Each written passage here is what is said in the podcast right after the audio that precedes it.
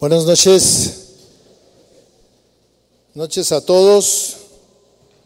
Saludamos a los que están aquí y a los que son nuestros hermanos virtuales. El fin de semana estuve en, Tijuana y en, San Diego y, los hermanos de allá me, decían, pastor, este, nosotros somos de casa de oración virtual. Este, todos los domingos y los jueves y todo el tiempo estamos ahí este, con ustedes.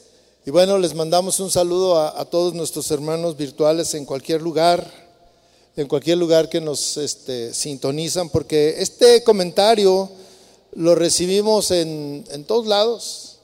Hay mucha gente que está conectada y pues eh, somos una audiencia selecta. Hoy tengo el privilegio de tener una audiencia selecta. Nada más vinieron los elegidos del Señor, ¿verdad? Gloria a Dios. ¿Qué les parece si iniciamos haciendo oración y ponemos delante de Dios este tiempo? Y yo no sé cuál les fue el propósito por el que usted vino. Si, acaso usted vino porque no tenía nada que hacer, de cualquier manera vamos a poner en las manos del Señor este tiempo para que nos ponga a hacer algo. ¿Qué les parece?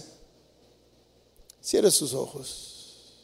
Cierre sus ojos y hable con Dios. Ahí con sus ojos cerrados es donde usted tiene intimidad con Dios. Padre, gracias. Infinitas gracias por este tiempo que nos das tiempo especial, estar en tu presencia. Te hemos adorado, te hemos exaltado, Señor. Hemos exaltado tu nombre, hemos bendecido tu nombre como una acción de gracias, porque tú eres fiel y hasta hoy tú has sido fiel en todo tiempo, Señor. Padre, en este momento ponemos delante de ti nuestro corazón, lo abrimos para que tu palabra caiga como, como rocío, Señor, como fresca lluvia y nos anime, nos levante, nos consuele, nos fortalezca, nos guíe, nos hable. Es una obra, una obra hermosa en cada uno de nosotros. Redargúyenos si es que necesitamos cambiar y dejar viejos hábitos, Señor que estemos dispuestos a humillarnos, a pedir perdón. Háblanos, Señor, en esta noche. En el nombre de Jesús te lo pedimos, Señor. Amén. Esta noche vamos a abrir nuestra Biblia en, eh, en el Evangelio de Juan. Vamos a, a leer un, un pasaje muy conocido, Juan 11 Juan 11 nos narra una tragedia, una tragedia para una familia, la muerte de Lázaro. Lázaro era un amigo del Señor, tenía dos hermanas, Marta y María, y cada uno de ellos es un, un propósito, cada uno de ellas tiene... Eh, podemos aprender de cada uno de ellos. Lázaro era un gran amigo del Señor. Había muerto. Le habían avisado al Señor, le mandaron avisar que su amigo estaba enfermo. Y le pidieron que viniera. Seguramente que ellos eh, esperaban que el Señor iba a dejar de hacer cualquier cosa que estuviera haciendo para ir al encuentro del amigo en la ayuda. Sin embargo, el Señor se tarda cuatro días en ir. El versículo 20 nos habla de qué es lo que sucede. Quiero iniciar a partir del versículo 20 para no leer todo, ya se lo acabo de resumir. Dice, cuando Marta se enteró de que Jesús estaba por llegar, Salió a su encuentro, pero María se quedó en casa. Marta llega donde está Jesús y le dijo, Señor, si tan solo hubieras estado aquí, mi hermano no habría muerto. Pero aún ahora, yo sé que Dios te dará todo lo que pidas. Jesús le dijo, tu hermano resucitará. Es cierto, respondió Marta. Resucitará cuando resuciten todos en el día final. Jesús le dijo, yo soy la resurrección y la vida. El que cree en mí, aún después de haber muerto, todo el que vive en mí, cree en mí, jamás morirá. ¿Lo crees, Marta? Sí, Señor, le dijo ella.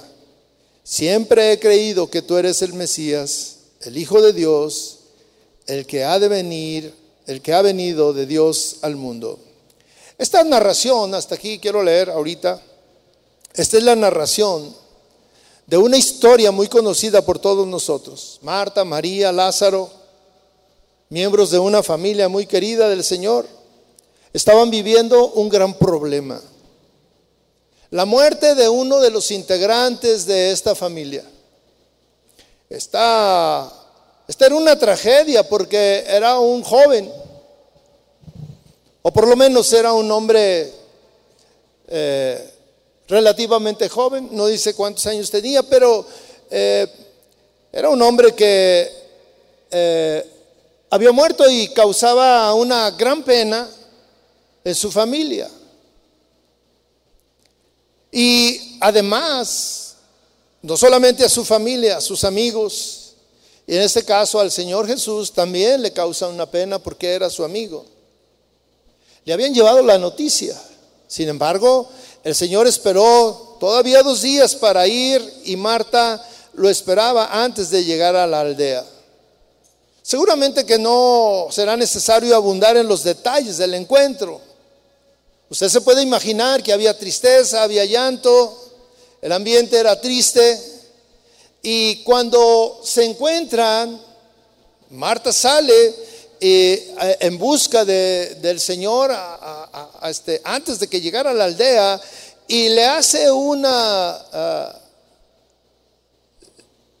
le dice unas palabras, Señor, si tan solo hubieras estado aquí, mi hermano no habría muerto. Pero aún ahora yo sé que Dios te dará todo lo que pidas. Marta sabía una cosa. Marta sabía que la presencia de Jesús pudo haber sido la diferencia entre la vida y la muerte. Marta creía que si Jesús hubiera llegado, hubiera estado ahí, su hermano no hubiera muerto. Ella estaba segura. Este pensamiento y estas palabras seguramente que no las hizo eh, en un sentido de reproche, todo lo contrario. Este, este comentario deja ver que Marta tenía una fe, una fe suficiente para creer que la sola presencia del Señor hubiera evitado la muerte de su hermano.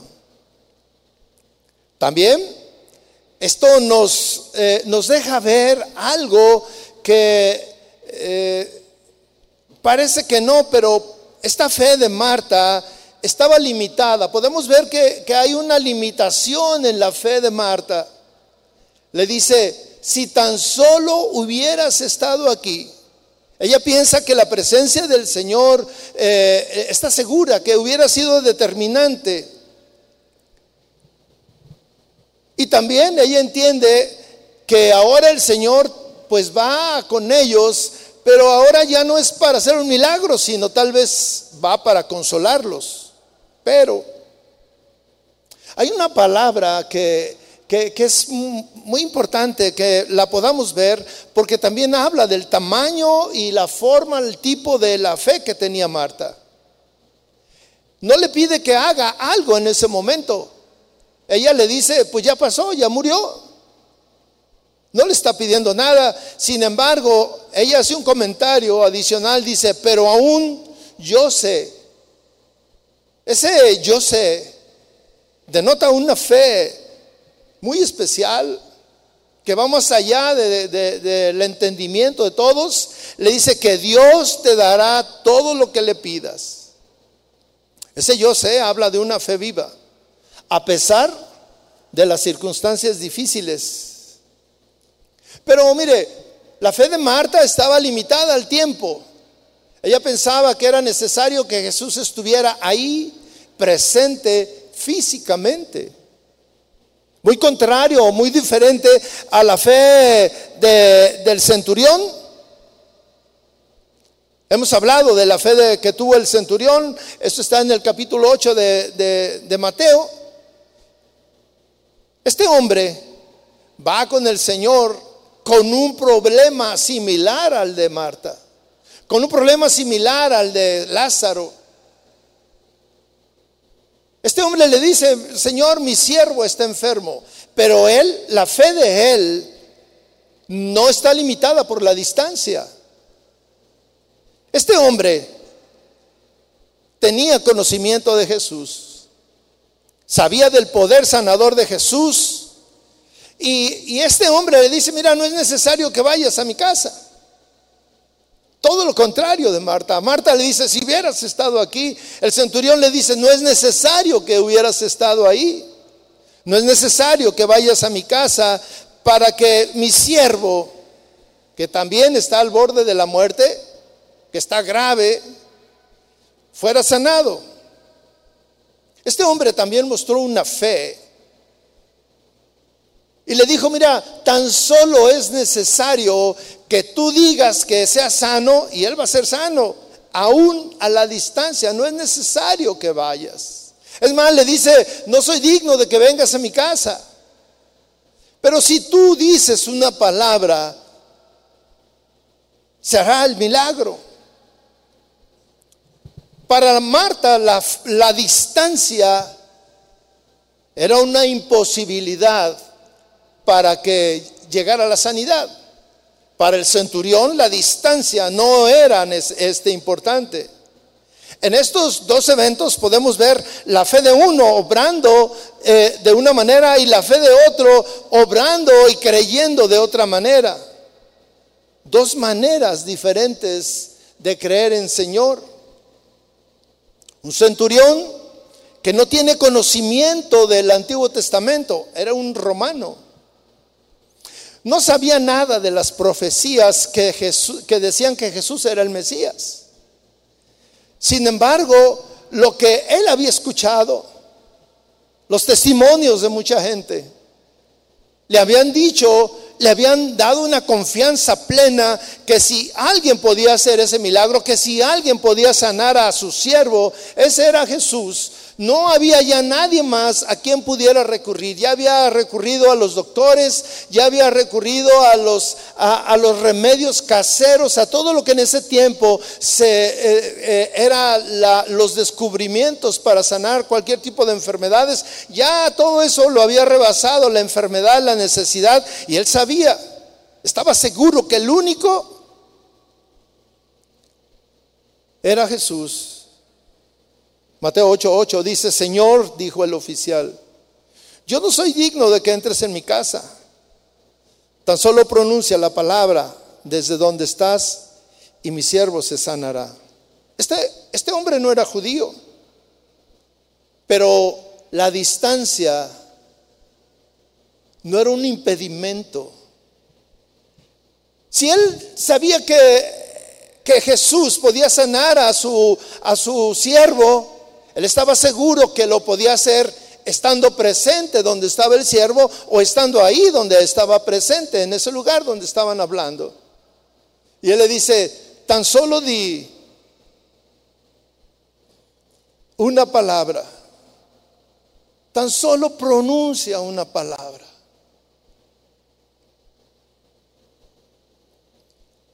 Cuando Jesús oyó esto, Versículo 10 dice, al oírlo, Jesús quedó asombrado.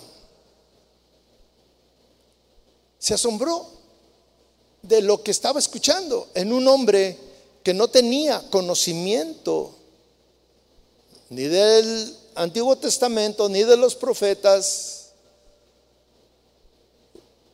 ni que él sabía que él era el Mesías. Y, se dirigió Jesús a los, que les, a los que lo seguían y les dijo, les digo la verdad, No he visto una fe como esta en todo Israel. Encontrar ese tipo de fe maravilló al Señor. Marta conocía del Señor. Ella era judía. Ella conocía quién era el Señor. Ella conocía y lo, y lo manifestó, lo confesó, que Él era el Mesías. Que Él venía de parte de Dios. Y aún con todo ese conocimiento, ella tenía una limitante. Le dijo, si tan solo hubieras estado aquí. Cuando le mandó a avisar al Señor que su amigo estaba enfermo y el Señor ya sabía que diferente hubiera sido, Señor, mi hermano está muriendo, donde tú estás, di la palabra y mi hermano se sanará. Pero ella no, le dice, si tan solo hubieras estado aquí.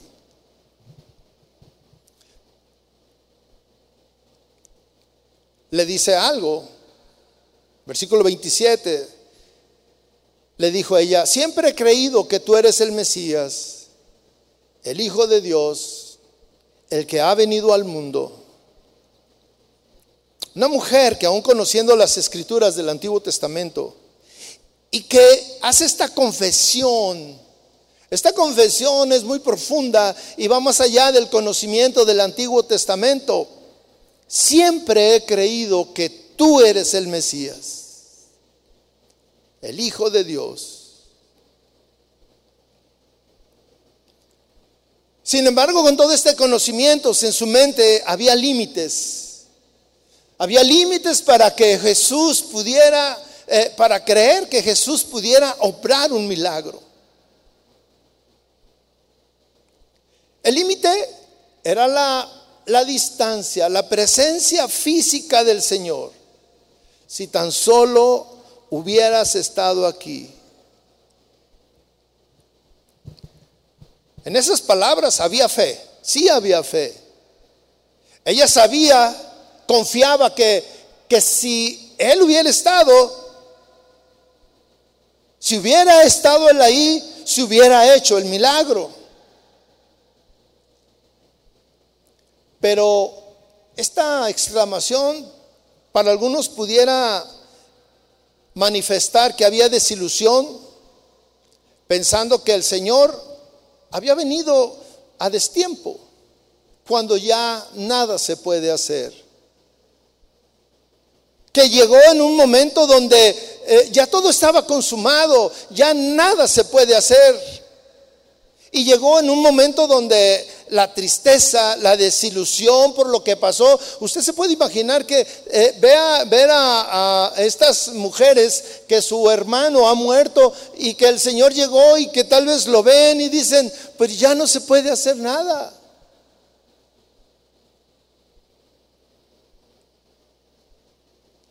Muchas veces nosotros actuamos igual que Marta. Muchos de nosotros tenemos conocimiento del Señor. Sabemos que el Señor puede hacer cosas, sin embargo, muchas veces creemos que eh, lo que pasó ya rebasó el límite y que ya no se puede hacer nada. Ya no se puede hacer nada.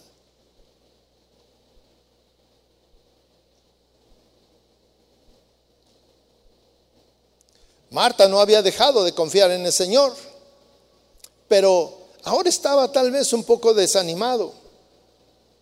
Y ella en su interior pensaba cuando vio al Señor, dijo, si tan solo hubieras estado aquí, si tan solo hubieras llegado, mi hermano aún estaría vivo.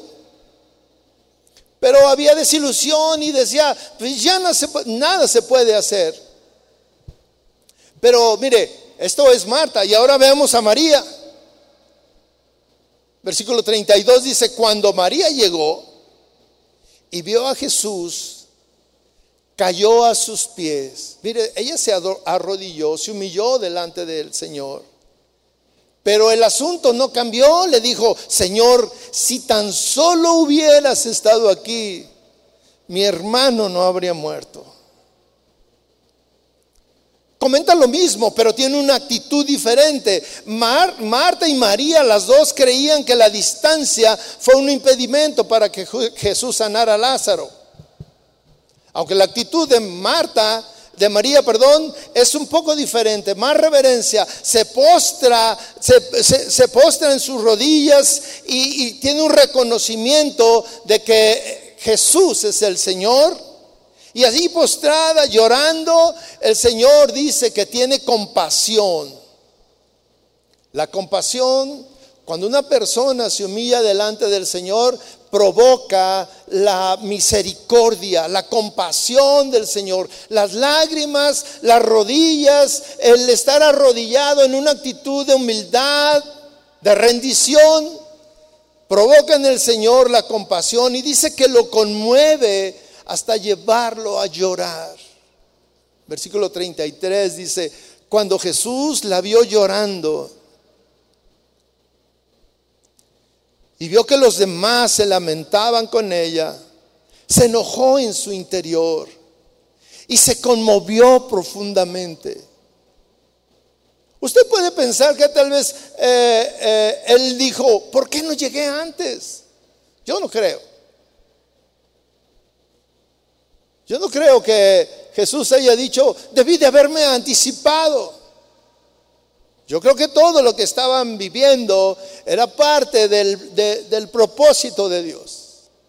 Demostrar que aún ni la distancia, ni cualquier circunstancia, ni aún la muerte son tan poderosas para que se lleven a cabo los planes de Dios y para que nadie pueda pensar que todo está perdido. Sin embargo, eh, obviamente pensar y ver que alguien ya murió, obviamente que nuestra mente racional hubiéramos pensado igual que Marta y María y hubiéramos dicho, Señor, pues ya nada se puede hacer, nada se puede hacer. Vemos al esposo que está en una actitud negativa y hemos pensado, pues no se puede hacer nada, nada lo puede cambiar. Vemos el problema matrimonial y pensamos, pues ya nada se puede hacer. Vemos al hijo que anda en malos pasos, en, drogadicción, en alcoholismo, el esposo, la esposa, igual. Porque hoy también hay hombres y mujeres que están en alcoholismo, en drogadicción, en, problemas serios y pensamos, pero nada, ya nada se puede hacer. Alguien que tiene conocimiento, alguien que va a la iglesia, alguien que conoce todos los libros de la Biblia, alguien que está relacionado con la palabra de Dios, pero que su misma mente también está limitada, limita a Dios. Jesús se enojó en su interior por lo que estaba viendo. La misericordia, el llanto, el ver a la mujer postrada, se conmovió, se conmovió. Y pregunta, ¿dónde lo pusieron? Ellos le dijeron, Señor, ven a verlo. Y entonces, fíjese de qué manera al Señor le dolió la muerte de Lázaro. Y dice que entonces Jesús lloró. Los problemas, un corazón humillado, una actitud de reverencia, son cosas muy poderosas que Dios ve en el corazón de las personas y es conmovido profundamente. Un corazón humillado, un corazón lleno de dolor. Y más cuando lo ve en, una, en, alguien a quien él ama profundamente. Él amaba a Marta, él amaba a María, él amaba a Lázaro. Como él te ama a ti y me ama a mí. Y cuando nosotros estamos en, medio de esos problemas y, nos ven en una actitud humilde, de rodillas, llorando, clamando, claro que Él se conmueve, se duele igual que tú.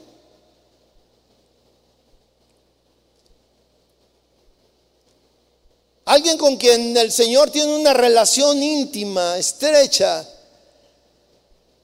como esta familia. Tenía una relación íntima, tenía una relación estrecha con el Señor, eran sus amigos.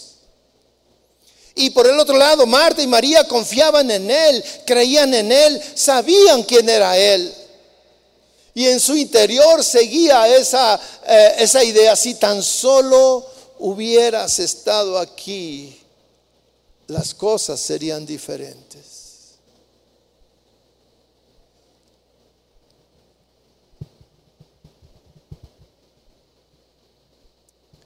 Los que estaban alrededor, que no eran de la familia, los que estaban cerca, viendo al Señor llorando, viendo al Señor eh, sufriendo tal vez con ellos, vieron cuánto lo amaba. Dice el versículo 36, miren cuánto lo amaba.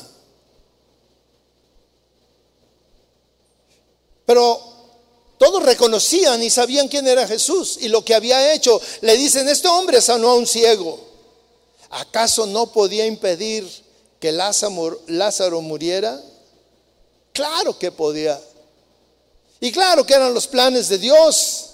Jesús entonces pidió ser llevado ante la tumba de Lázaro. Y ahí se manifiesta otro rasgo que quizá muchos manifestamos cuando creemos que ya todo está perdido. Todos los que estaban ahí creían que ya nada se podía hacer. Su hermano había muerto y había pasado cuatro días desde su muerte. ¿Qué se podía esperar? Un cadáver de cuatro días. Y en ese tiempo no había los eh, los avances de hoy, no había refrigeradores para guardar el cuerpo congelado y que no se descompusiera. Estaba en la tumba. Versículo 38, Jesús todavía estaba enojado cuando llegó a la tumba. Una cueva con una piedra que tapaba la entrada. Y él les dice, corran la piedra a un lado, les dijo Jesús. Entonces, Marta, la hermana del muerto, protestó Señor, hace cuatro días que murió, debe de haber un olor espantoso. Ya todo se echó a perder. Señor, está un olor que nadie se lo puede soportar. Como, como muchos de nosotros estamos en nuestra casa, en nuestro trabajo, en nuestra vida misma y decimos, no, mi vida es un desastre ya nada se puede hacer. Mi matrimonio, nada se puede hacer. Conmigo mismo nada se puede hacer. Ya todo está perdido, Señor. Hace cuatro días que tuvimos la oportunidad de que tú hubieras llegado y lo hubieras sanado y no hubiera pasado esto. Sin embargo, ya pasaron cuatro días. Ya no se puede hacer nada. Tú piensas que no se puede hacer nada ya con tu problema.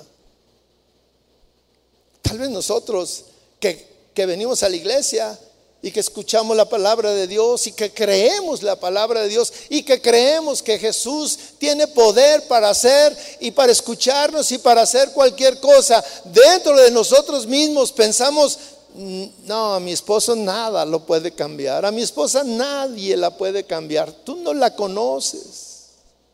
Mi matrimonio está deshecho. Mi hijo ya no se puede, mi hija está en una situación de rebeldía anda con sus amigos y, llega esto, llega de madrugada y a veces no viene a dormir y hace esto y hace aquello y hay alcoholismo y hay drogadicción y esto. Nada se puede hacer, ya no se puede hacer. Y el Señor les dice algo que debe de retumbar también en nuestros oídos. No te dije que si crees verás la gloria de Dios. Si tú crees, la promesa del Señor es que verás la gloria de Dios. Y cuando hablamos de ver la gloria de Dios, no se imagine usted que vamos a ver los ángeles y vamos a ver estrellas y vamos a ver cosas grandiosas. No, vamos a ver vidas transformadas, vidas cambiadas. ¿Cuántas veces nosotros hemos estado ahí pensando que si tan solo el Señor hubiera estado ahí en el momento, cuando nos peleamos, cuando tomamos la decisión de, separarnos, cuando llegó la enfermedad, cuando pensábamos que nada se podía hacer, cuando pensamos que ese cáncer, que, esa situación complicada este, eh, nos iba a seguir dañando, pensamos que, que si Dios hubiera estado ahí y muchas veces eh, perdemos las ganas de seguir luchando. Ya no se puede hacer nada, Señor, no la muevas, mira, ya pasaron cuatro días, ya nada se puede hacer, ya es un caso perdido. Se nos acaban las ganas de luchar. Parece que es algo imposible, irremediable. En esos momentos nos parecemos tanto a Marta, tanto a Marta. Pero aún hay otros que todavía van y se postran delante de Él y, están de rodillas y claman y aún así, conociendo el poder de Dios, aún así dudan y dicen, si tan solo hubiera estado aquí, Señor, dame, fíjese, ahora le dicen, dame este, la fuerza para hacerme el ánimo, saber que ya se acabó, está bien. Pero yo quiero regresar a unas palabras que parecen desapercibidas, que Marta le dice al Señor. Pero a una hora, fíjese bien, en medio de todo eso, y yo no sé si lo dijo sin pensar o, movido por el Espíritu Santo, por Dios, lo dijo y quedó plasmado ahí y quedó plasmado para nosotros, para ti, para mí, porque dice, pero a una hora yo sé, ahí había una fe, una fe viva. Yo sé que Dios te dará todo lo que pidas. Ahí en esas palabras podemos ver elementos de una fe llena de confianza en Dios ella sabe que la oración de Jesús, no la oración de ella, no el pensamiento de ellos, sino la oración de Jesús al Padre tiene un poder sobrenatural. Yo sé que, que Dios te dará todo lo que le pides. Y de ninguna manera se equivoca. Mire lo que sucedió. Versículo 41. Así que corrieron la piedra a un lado. Entonces Jesús miró al cielo y dijo, Padre, gracias por haberme oído. Ese gracias por haberme oído quiere decir que Jesús oró y le pidió lo imposible para todos. Tú siempre me oyes. Tú siempre me oyes. Pero lo dije en voz alta, dice, por el bien de toda esta gente que está aquí, para que crean que tú me enviaste. Jesús hace un milagro impresionante. Jesús lleva a cabo un hecho que eh, es imposible que alguien lo pueda volver a hacer. Resucitar a un muerto. Y este milagro, dice, era para ayudarles a entender que para Dios no hay nada imposible, nada imposible. Este hecho les ayudaría a confiar a todos que Dios no está limitado al tiempo. Dios no está limitado a la distancia. Dios no está limitado ante lo que parece que es imposible. No hay nada que limite a Dios. Hay muchas cosas que limitan a nuestro entendimiento, a nuestra comprensión, a nuestra fe de creer que lo que necesitamos, lo que, lo que sabemos que, que es vital para nuestra vida, para Dios es posible. para nosotros puede resultar imposible. Jesús le dijo a Lázaro, le gritó, dice, Lázaro, sal de ahí. Y el muerto salió de la tumba y no olía feo. Qué impresión, qué impresión que un muerto salga de la tumba. Todos los que dudaban, pues les entró miedo, ¿verdad? Porque salió como momia. Salió con las manos y los pies envueltos en vendas, la cabeza enrollada con un lienzo. Y Jesús les dijo, quítenle las vendas y déjenlo ir. Un milagro consumado. Un milagro que trascendió la distancia, la presencia, la mente, el creer, las circunstancias.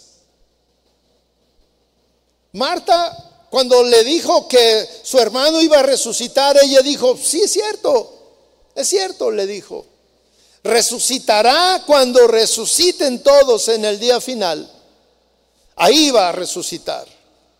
Pero ella no entendía lo que el Señor le estaba diciendo. Vas a presenciar algo sobrenatural.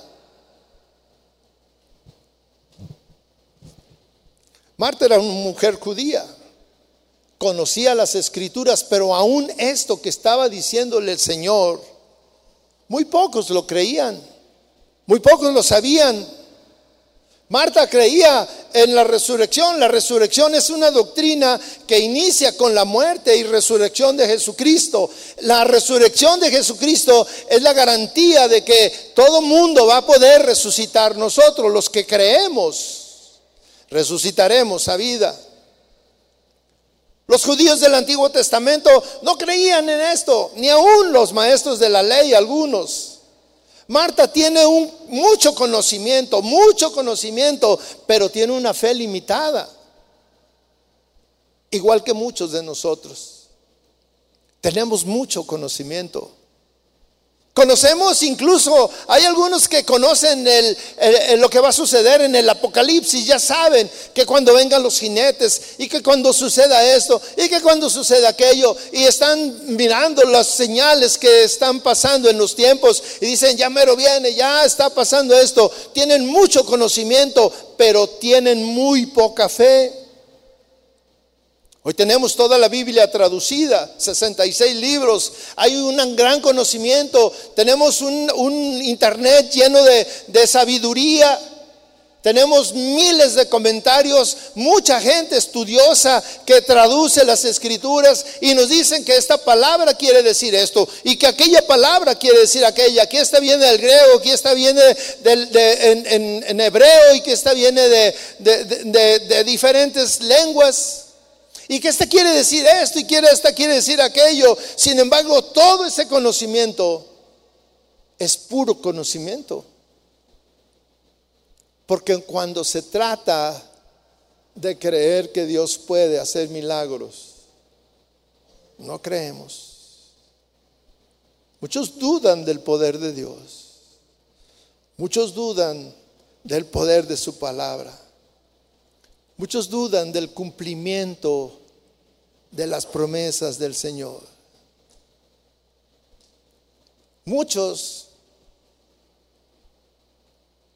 le hemos dicho en oración lo mismo que Marta y María. Señor, si tú hubieras estado aquí, esto no hubiera pasado. Esta tragedia no hubiera llegado a mi vida. Esta tragedia no hubiera llegado a mi matrimonio. Esta tragedia no hubiera pasado con mi hijo, con mi hija, mi trabajo. Muchos piensan que Dios no, no los escucha. Muchos se preguntan, ¿en dónde está Dios? Y se dicen, si Dios hubiera estado presente, si Dios hubiera estado aquí. Hay un suceso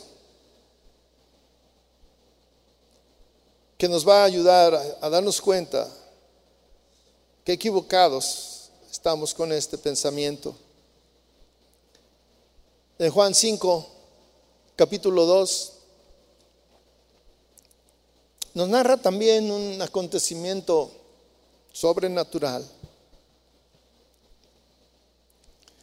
Dice así, y hay en Jerusalén, cerca de la puerta de las ovejas, un estanque, llamado en hebreo Bethesda, el cual tiene cinco pórticos. En estos yacía una multitud de enfermos, ciegos, cojos y paralíticos que esperaban el movimiento del agua. Porque un ángel descendía de tiempo en tiempo al estanque y agitaba el agua. Y el que primero descendía al estanque después del movimiento del agua quedaba sano de cualquier enfermedad que tuviese. Y había, allí un hombre que hacía 38 años que estaba enfermo. Cuando Jesús lo vio acostado, y supo que llevaba ya mucho tiempo así, le dijo, ¿quieres ser sano? Señor, le respondió el enfermo, no tengo quien me meta en el estanque cuando se agite el agua. Y entre tanto que yo voy, otro desciende antes que yo. Jesús le dijo, levántate, toma tu lecho y anda.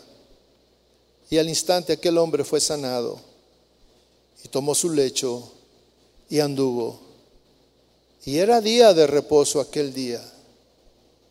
Aquí encontramos a un hombre con una fe inquebrantable, mis amigos. Una fe que verdaderamente cuando yo leo esto, pienso en ese hombre y y me maravillo de, de la fe, de su manera de creer. Había una promesa y la promesa se cumplía. Dice que de tiempo en tiempo bajaba el ángel y movía el agua. Y el que bajara, el que llegara primero ahí al estanque, se metiera primero, quedaba sano. Pero había una multitud, ciegos, paralíticos, enfermos. Una multitud de gente necesitada. El enfermo tal vez no podía caminar, pero siempre habría alguien que lo acompañara y estaban atentos para cuando se moviera el agua, bajarlo, ayudarlo a bajar, ganarle a todos los demás. Pero un paralítico, un paralítico que estaba solo y que no se podía mover, claro, por eso tenía 38 años esperando. ¿Esperando qué? ¿Esperando cómo? ¿Esperando cuándo? Si no podía, si estaba solo, estaba paralítico, no podía ganarles a los demás. Y sin embargo ahí estaba esperando un milagro. Nada lo desanimó. Su limitación física no lo desanimó. Su soledad no lo desanimó. Él esperaba, él esperaba ser sano. 38 años. Y un día, de la nada, de la nada, dice, cuando Jesús lo vio acostado, y supo que llevaba ya mucho tiempo así, le hace una pregunta, ¿quiere ser sano? Usted se imagina, tenía 38 años ahí esperando eso que le estaban preguntando. Sí, yo quiero ser sano. Sin embargo, le dijo, Señor, yo estoy aquí, tengo tantos años, pero no tengo quien me meta en el estanque cuando se agite el agua. Estoy solo. pero estaba esperando.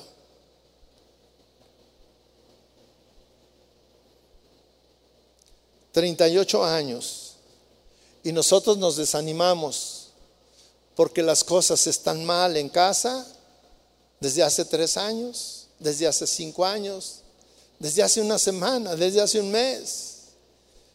Nosotros nos desanimamos y pensamos que nadie puede hacer nada cuando tenemos eh, un hijo que está metido en problemas y tiene cinco años. Nosotros nos desanimamos cuando vamos con el doctor y nos dice que tenemos una enfermedad y él dice que es incurable. Nosotros nos desanimamos cuando nos sentimos solos o cuando literalmente estamos solos. Y pensamos que nadie puede hacer nada, ni el mismo Señor. Marta y María le dicen al Señor, no muevas la piedra, Señor, porque lo que está ahí, ahí adentro huele feo. Igual nosotros le decimos, Señor, ya no se puede hacer nada. Y sin embargo, un hombre que está imposibilitado le estaba ahí esperando, esperando un milagro.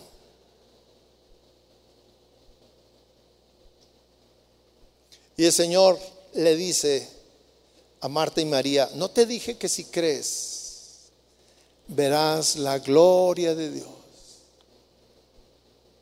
Y nosotros, nosotros, ¿a qué venimos? ¿A qué venimos el domingo, el jueves? ¿A qué vamos a orar si no creemos? Si pensamos como, como estas mujeres y le decimos al Señor, Señor, si, tan, si tú hubieras estado aquí, si tan solo hubieras llegado a tiempo, Lázaro viviría y a lo mejor nosotros vamos a orar y le, y le, decimos, no como una petición, como una acción de gracias, sino como una oración de, de desánimo, Señor, si me hubieras escuchado, ¿por qué no me escuchas?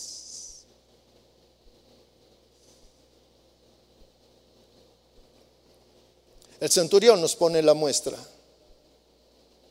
Un hombre que no tenía conocimiento no tenía el conocimiento que tenían los judíos. No tenía el conocimiento de saber quién era ese Jesús. Y sin embargo va donde él y le dice, Señor, tengo un siervo ahí que se está muriendo. Por favor, sánalo. Y el Señor le dice, sí, vamos. Y el, Señor, el, el centurión le dice, no es necesario, Señor, solamente di esa palabra y las cosas cambiarán aún a la, distancia. Aún a la distancia.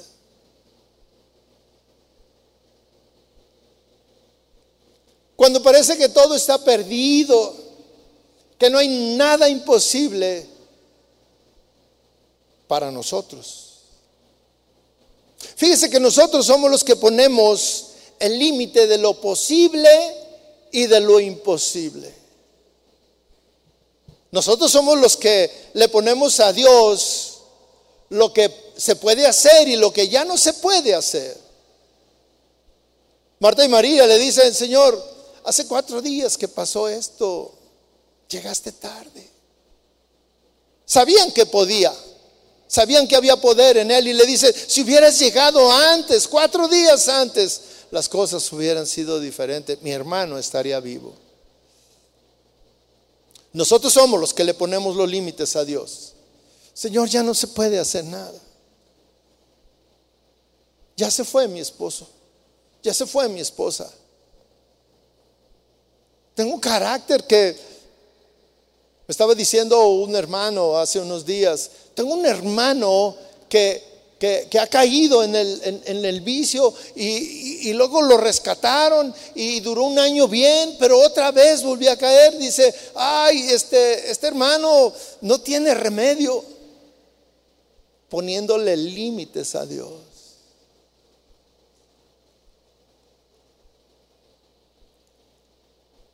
Hay un hay una pareja que me ministra tanto aquí en la iglesia me ministra muchísimo. Recordar. Recordar a mi hermana que estaba ahí en ese pasillo a la entrada ya, llorando un jueves, llorando. Y yo la vi, le vi la tristeza en su rostro y me acerqué y le dije, ¿qué tienes? Me dijo, pastor, he perdido mi matrimonio. Nada se puede hacer, ya nada se puede hacer. Qué equivocada estaba. Hoy es un matrimonio firme. Es un matrimonio unido. Es un matrimonio que sirve. Es un matrimonio que da testimonio. Que da testimonio de que Dios tiene la última palabra. Dios es el único que puede poner un límite y decir esto sí puedo y esto no puedo. Pero, pero Marta le dice, según Señor, aún yo sé. Fíjese cómo lo confiesa. Aún yo sé. está confiada que si tú oras al Padre, Él te va a dar todo lo que le pidas. Cierra tus ojos. Cierra tus ojos, mi hermano. No hemos venido de balde. No estamos aquí de balde. No estamos aquí de balde. Tal vez tú le, puedas pensar, eh, Señor, si hubieras llegado antes, quite esa palabra de tu boca. Mira la fe del centurión. Señor, solamente di esa palabra y mi siervo será sano. Donde esté, no necesitas ir allá. Oramos aquí y se, y se soluciona allá. Mire la fe de ese hombre paralítico. Tengo 38 años aquí esperando lo imposible. Que alguien me ayude a bajar. Y no fue necesario que él bajara. El Señor llegó ahí, a donde él estaba. A donde él estaba. Y le dijo, ¿quieres ser sano? ¿Quieres ser sano? ¿Quieres que te ayude lo que te dice el Señor en esta noche? ¿Tú crees que puedo hacer un milagro en tu vida, en tu matrimonio, tu familia, con tu hija, con tu hijo? ¿Tú crees que puedo hacer un milagro contigo mismo, con tu carácter? ¿Tú crees que puedo fortalecer tus debilidades? ¿Tú crees que puedo cambiar las circunstancias de tu trabajo? ¿Tú crees que puedo bendecir tus manos? ¿Tú crees que puedo restaurar tu vida, tu matrimonio, tu relación con tus hijos? ¿Tú crees que yo te puedo consolar en la soledad? ¿Crees que yo puedo fortalecerte en la debilidad? ¿Cuál es el límite de lo que crees que yo puedo hacer en tu vida? ¿Cuál es el límite? El Señor le dijo a Marta, si tan solo crees, verás la gloria de Dios.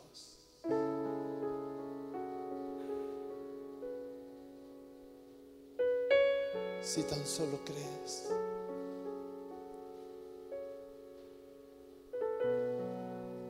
Si tan solo llegas como María y te arrodillas. Te arrodillas y le dices, Señor, tócame en esta noche. Cambia mis circunstancias. Señor, una palabra tuya. Una sola puede cambiar todas mis circunstancias. Todas.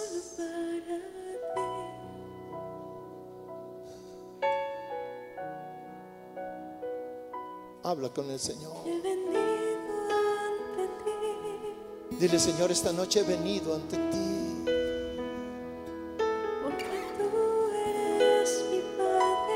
Sí, Señor, tú eres mi Padre y tú eres mi último recurso, Señor. tienes el poder para transformar mi necesidad. Tú eres Dios, yo lo confieso. Tú tienes el poder, Señor.